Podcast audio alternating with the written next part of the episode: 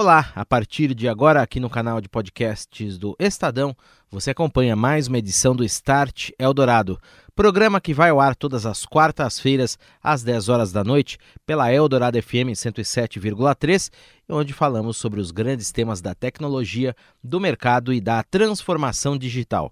Eu sou Daniel Gonzalez, acompanhe. Start Eldorado. Olá, tudo bem? Eu sou o Daniel Gonzalez e este é o Start. Espaço aberto para tecnologia, transformação digital e seus impactos na sociedade. Aqui na Rádio dos Melhores Ouvintes, nós vamos falar sobre inteligência artificial no comércio eletrônico, no e-commerce. Start Eldorado.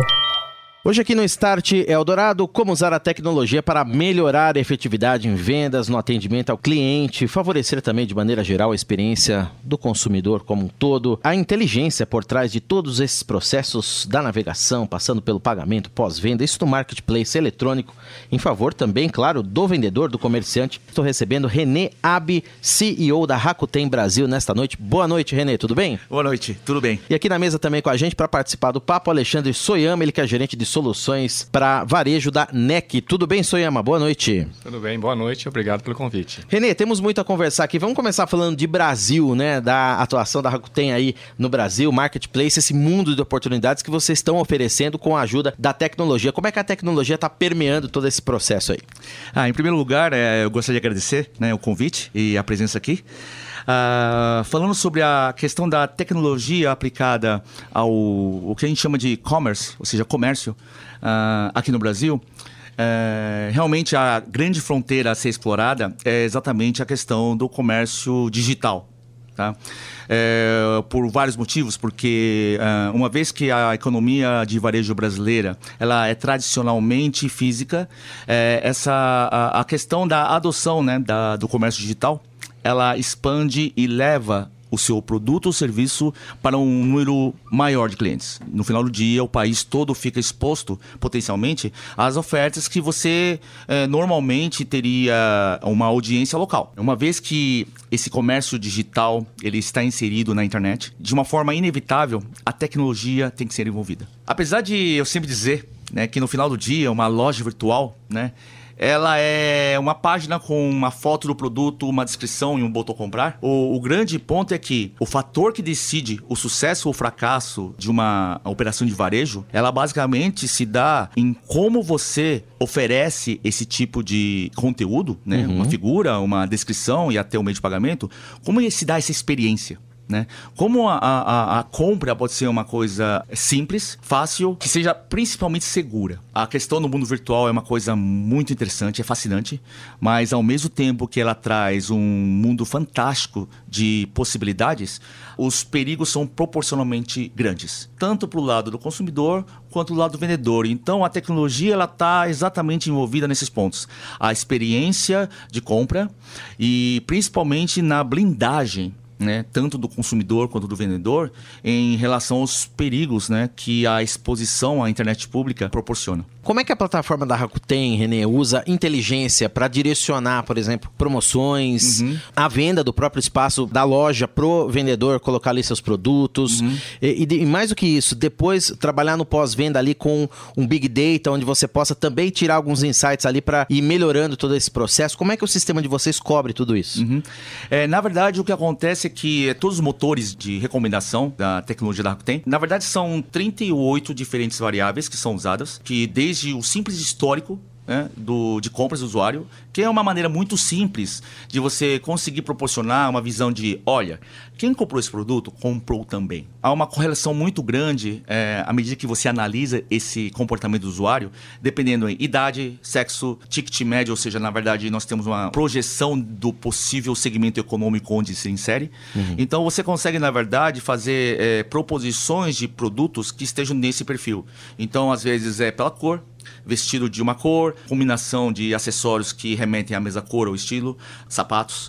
Uh, às vezes ele compra relógios e, e, e tecnologia. Sabemos que, eh, fatalmente, quando ele compra um smartphone, ele vai precisar de um case, de uma película. Então, o que acontece? Essa questão da oferta, ela, ela leva muito em conta essa questão da preferência, mas o, o grande pulo do gato é a questão de você inferir o próximo passo né, na compra do usuário é, pode ser muito simples, exatamente por causa da, né, por causa apenas da estatística, mas o, o, o grande pulo de experiência é, olha, é você ouvir do consumidor seguinte: como que esse site sabia que eu precisava disso? Uhum. É, isso atingiu seu objetivo, né? Pronto, porque assim, uhum. a questão, né? Nós somos inundados né, de spam, nós estamos inundados de ofertas todo minuto, todo segundo, mas ofertas relevantes que fazem o consumidor dar uau, é aí que você consegue o primeiro ponto de atenção do cliente e aí promove a visita. É aí que realmente a nossa tecnologia se dá a prova. A questão da conversão, a questão da simplicidade, velocidade, segurança em pagamentos, toda essa fluidez vai proporcionar que a conversão desse cliente atraído pela oferta baseada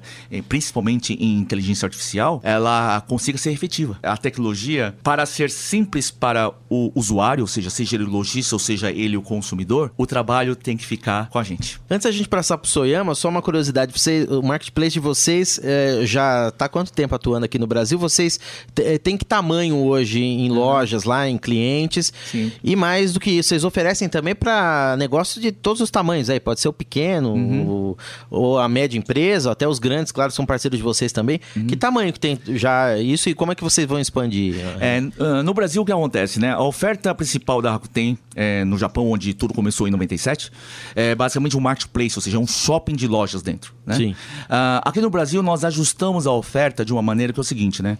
O brasileiro, o lojista brasileiro, ele gosta muito de ter sua loja.com.br. Uh, ah, o fato de um marketplace lá em 2011, quando nós viemos para cá, você vender o seu produto em outro lugar que na sua loja, era uma coisa assim, era quase uma blasfêmia.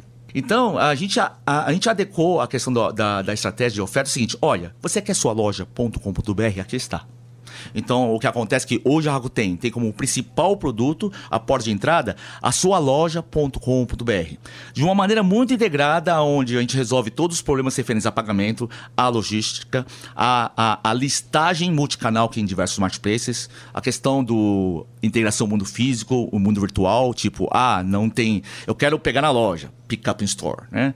Ou seja, se está na loja e você não tem um produto, ah, eu te entrego em dois dias. Então, tudo isso é proporcionado de maneira muito integrada. Se o principal custo de operar online é atrair tráfego, imagina um shopping onde tem muitos produtos e que você tem uma visitação maior que a média, vai ter um custo de atração mais baixo e aí ele compondo isso com a oferta dele, pode trazer a, a uma, uma lucratividade maior.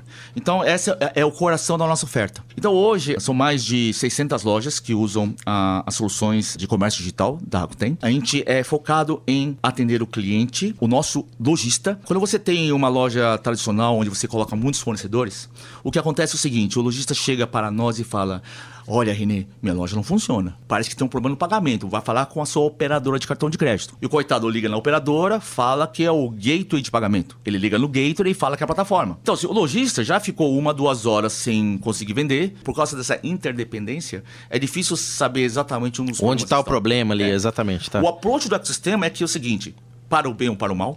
Uhum. Uh, quando você tem uma loja Rakuten, como todos os uh, elementos para o e-commerce estão oferecidos junto, ele só tem uma pessoa para ligar. É, e, na verdade, são vocês. Exatamente. Uhum. a gente só, ele só tem um culpado para ligar. Passar a bola aqui pro, pro Soyama. Soyama, você que é um especialista aí também e lida com soluções eh, de varejo, né? Você contava que é possível já usar inteligência artificial para fazer, por exemplo, previsão de demandas para consumidores. Como é que exatamente isso funciona? E você tem até um case aí para contar para gente. É verdade, Daniel. É... Nós temos um case no, no Japão Japão, né, do, uhum. de uma grande fabricante de, de bebidas que estava sofrendo com algumas mudanças demográficas no Japão que é, é conhecido por todos, né? Então a população está caindo, a população está envelhecendo e o carro-chefe de vendas dos produtos eram as cervejas, né? Então isso estava uhum. com uma tendência de queda bem forte. Uhum. E esse fabricante de bebidas ele precisava reverter isso e a ideia de reversão nessa tendência foi através do lançamento de novos produtos.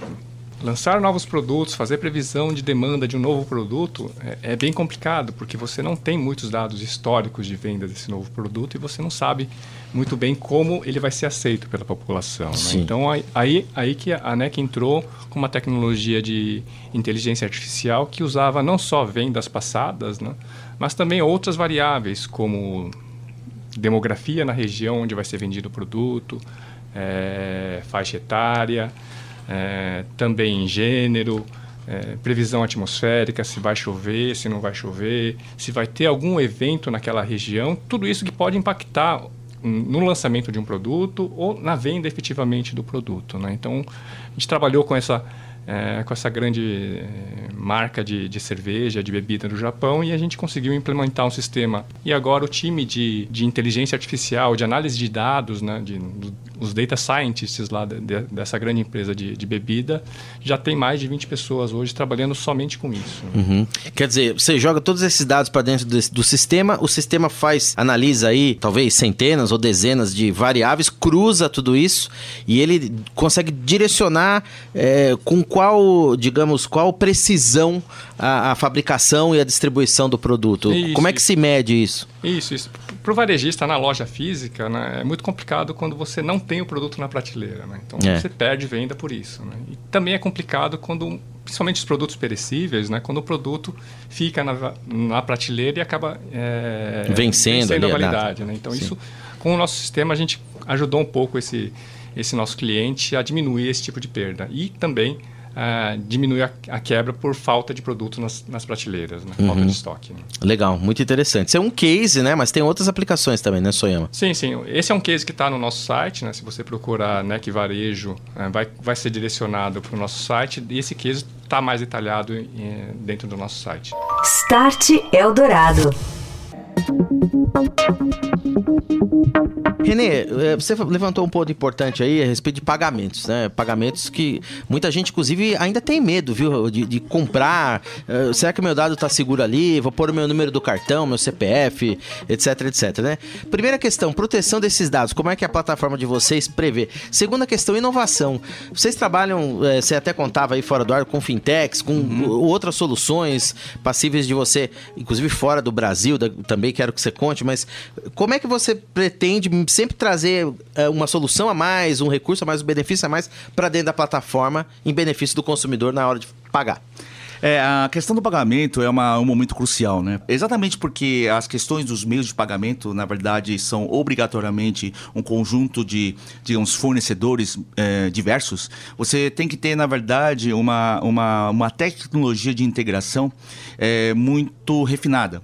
Porque qualquer interrupção nesse ponto, ele basicamente vai dizer que você não consegue comprar o produto. Em primeiro lugar, você tem a questão da infraestrutura, ou seja, toda essa parte de base que, é, que garante né, uma conexão conectividade ininterrupta com os processadores de meios de pagamento. E o outro lado é a questão da fraude. A pessoa que está vendendo, né, ele na verdade, ele não consegue saber se a pessoa que está do outro lado comprando é a pessoa. Né? Se eu coloco lá que o nome é René e coloco meu cartão de crédito e eu coloco o endereço que está registrado, né? E, e, então o ladrão ele já tem acesso a esses dados, o lojista não tem motivo por não enviar. Dentro do esquema de cartão de crédito hoje existente, se o dono do cartão disser que não reconhece a compra, o que nós chamamos de chargeback, ela na verdade é revertida. Agora, desculpa te interromper, mas nós já temos, por exemplo, tecnologias de reconhecimento facial, né, que mesmo tem, outras empresas uhum. também têm, onde você pode mandar um selfie com uma precisão enorme, você saber se a pessoa realmente é a pessoa, por exemplo. Sim, você, não, sim. você consegue já usar isso de alguma maneira? É, na verdade a gente usa, a, a, nós temos uma tecnologia antifraude, na verdade, a gente consegue diferenciar uma transação fraudulenta de uma não fraudulenta. Essa questão do, né, da reconhecimento facial, a gente tem muitas lojas usando, né, e é uma coisa tão séria que nós temos uma subsidiária chamada Rakuten tem Pay no Brasil, que ela concentra toda a inteligência e os ativos relacionados a pagamentos. Uh, nós coletamos 29 variáveis é, no momento que a, a, a, o comprador é, ele vai fazer um pagamento. Uh, as coisas mais evidentes, como endereço de IP, é, e, e, tudo mais são evidentes, mas no final do dia nós conseguimos é, captar é, desde o, a resolução usada no aparelho, o tipo, o nome, o número de série do aparelho usado, o que nós chamamos de o fingerprint, a impressão digital né, do aparelho sendo usado.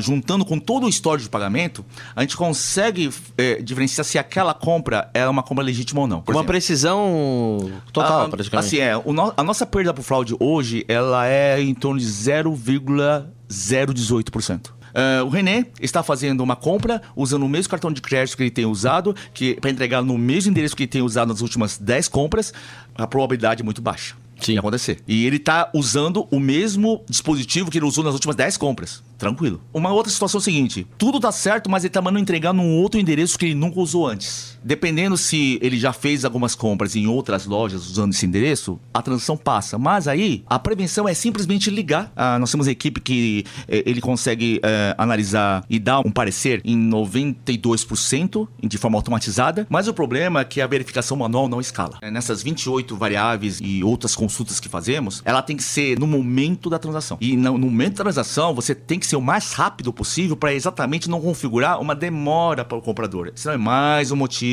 para ele desistir da compra. E tudo isso é possível através da tecnologia. Uh, nós usamos redes neurais e machine learning para que as transações consigam ser analisadas e dar uma resposta à fraude em tempo real. Quer dizer, em fração de segundo ali você tem é, que fazer. É fração de segundos, literalmente. E o ponto é, a cada transação que entra, o modelo é aprimorado. Então, a, a cada interação ou mudança de dados de cadastro ou nova transação entrando, o modelo ele se atualiza. Uhum. Então, é uma coisa muito poderosa e é por isso que a gente consegue um grau de assertividade, né?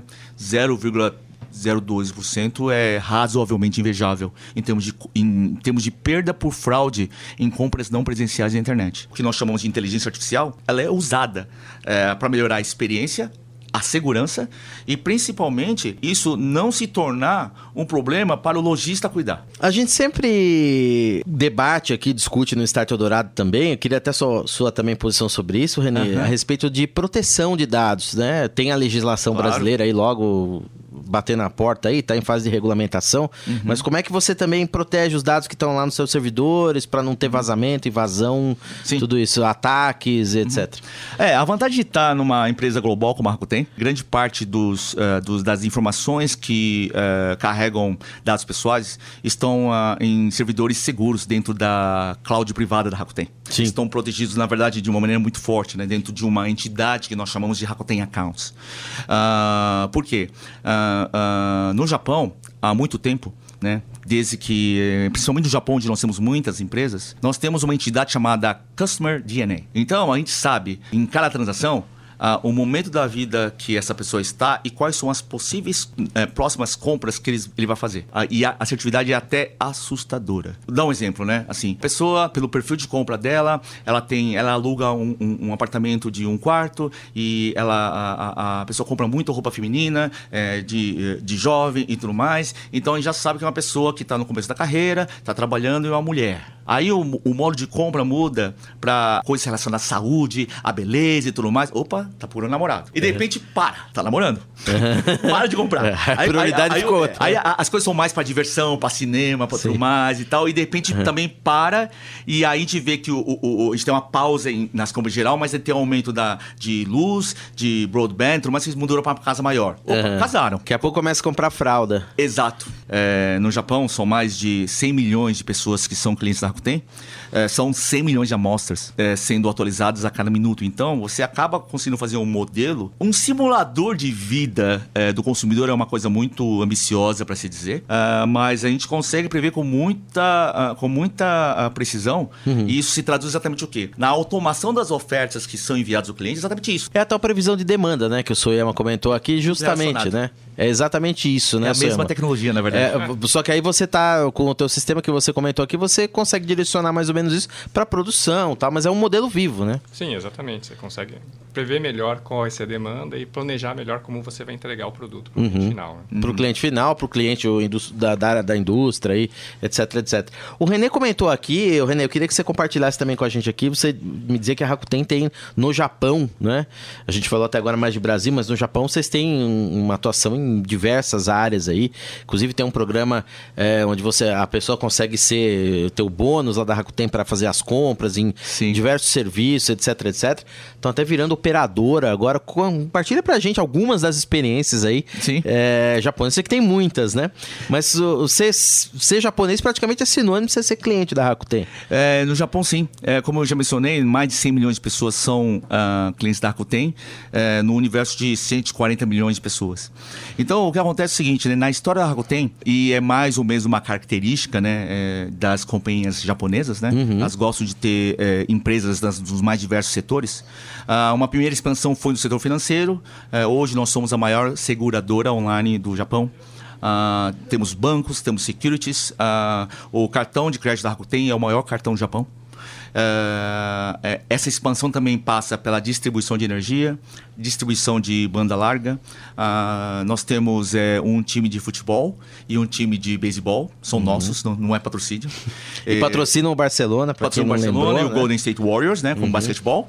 Ah, nós temos uma rede de campos de golfe, uma rede de lojas de conveniência, uma rede de cafés. E todo eh, esse ecossistema, ele na verdade tem uma, um elo de ligação que integra tudo isso, que é o maior programa de fidelidade, um dos maiores programas de fidelidade do planeta, que se chama Rakuten Super Points. Ou seja, para cada ien que é usado, você ganha um Super Point que pode ser usado para comprar ou pagar produtos e serviços das outras da, empresas do ecossistema. No Japão, são, são quase 70 mil lojistas que eh, têm os seus produtos vendidos na Rakuten. E nenhum desses produtos é vendido pela Rakuten. Nós não somos um competidor do nosso lojista.